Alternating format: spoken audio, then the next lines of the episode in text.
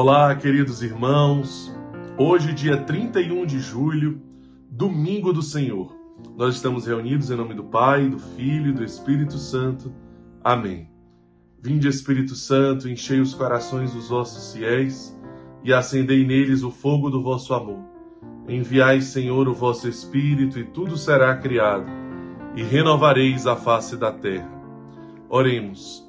Ó Deus que instruístes os corações dos vossos fiéis, com a luz do Espírito Santo, fazei que apreciemos retamente todas as coisas, segundo o mesmo Espírito, e gozemos sempre de Sua consolação.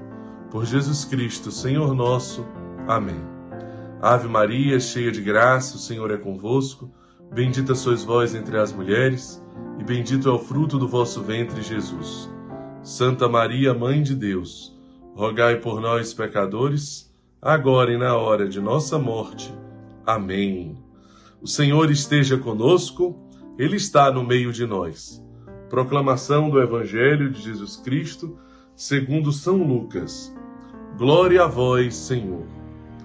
Alguém do meio da multidão disse a Jesus: Mestre, dize ao meu irmão que reparta a herança comigo. Ele respondeu: Homem, quem me encarregou de ser juiz ou árbitro entre vós? E disse-lhes: Atenção! Guardai-vos de todo tipo de ganância, pois mesmo que se tenha muitas coisas, a vida não consiste na abundância de bens. E contou-lhes uma parábola. A terra de um homem rico deu uma grande colheita. Ele pensava consigo mesmo: Que vou fazer? Não tenho onde guardar a minha colheita. Então resolveu: Já sei o que fazer. Vou derrubar meus celeiros e construir maiores. Neles vou guardar todo o meu trigo junto com os meus bens. Então poderei dizer a mim mesmo: Meu caro, tens uma boa reserva para muitos anos. Descansa, come, bebe, goza a vida. Mas Deus lhe diz: Tolo, ainda nessa noite tua vida lhe será tirada. E para quem ficará o que acumulaste?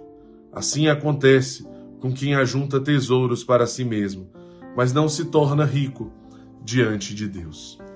Meus irmãos, Hoje Jesus conta uma parábola muito profunda né, que nos faz refletir onde está a centralidade da nossa vida.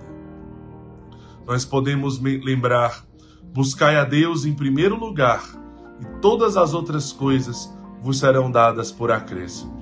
Será que nós estamos vivendo de fato a centralidade de Cristo na nossa vida?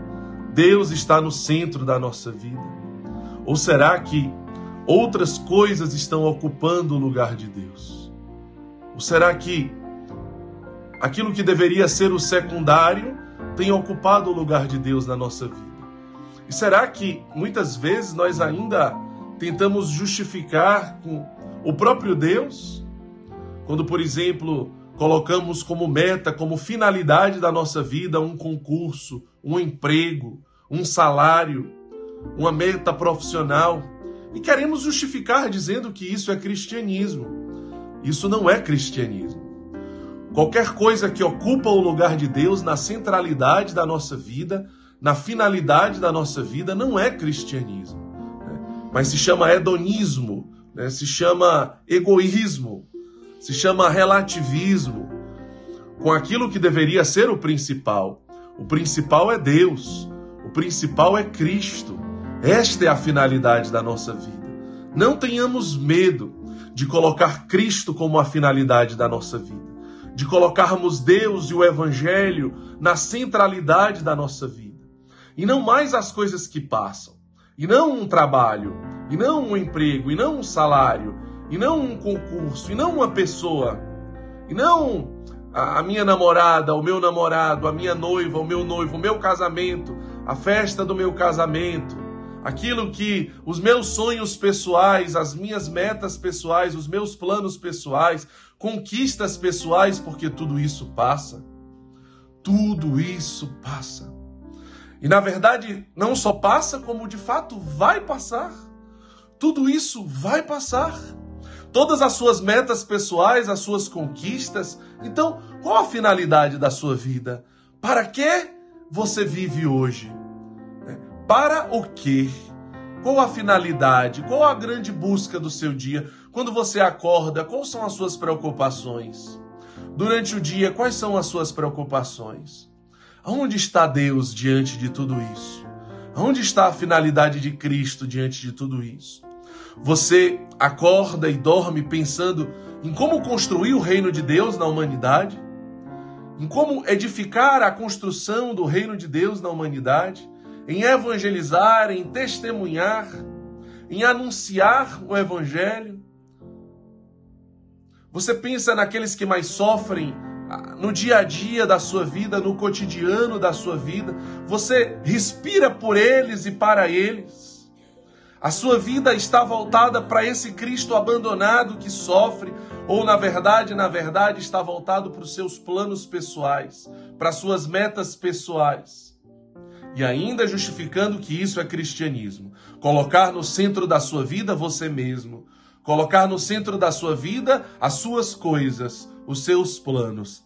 Que nesse domingo o Senhor possa reconstruir dentro de nós aonde necessita estar a centralidade da nossa vida.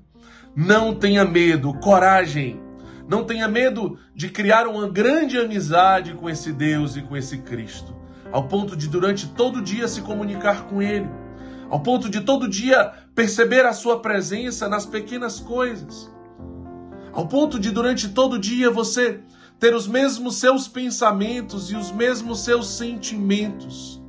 Respirar para Cristo, viver para Cristo. Que Deus nos abençoe nesse domingo. Em nome do Pai, do Filho e do Espírito Santo. Amém.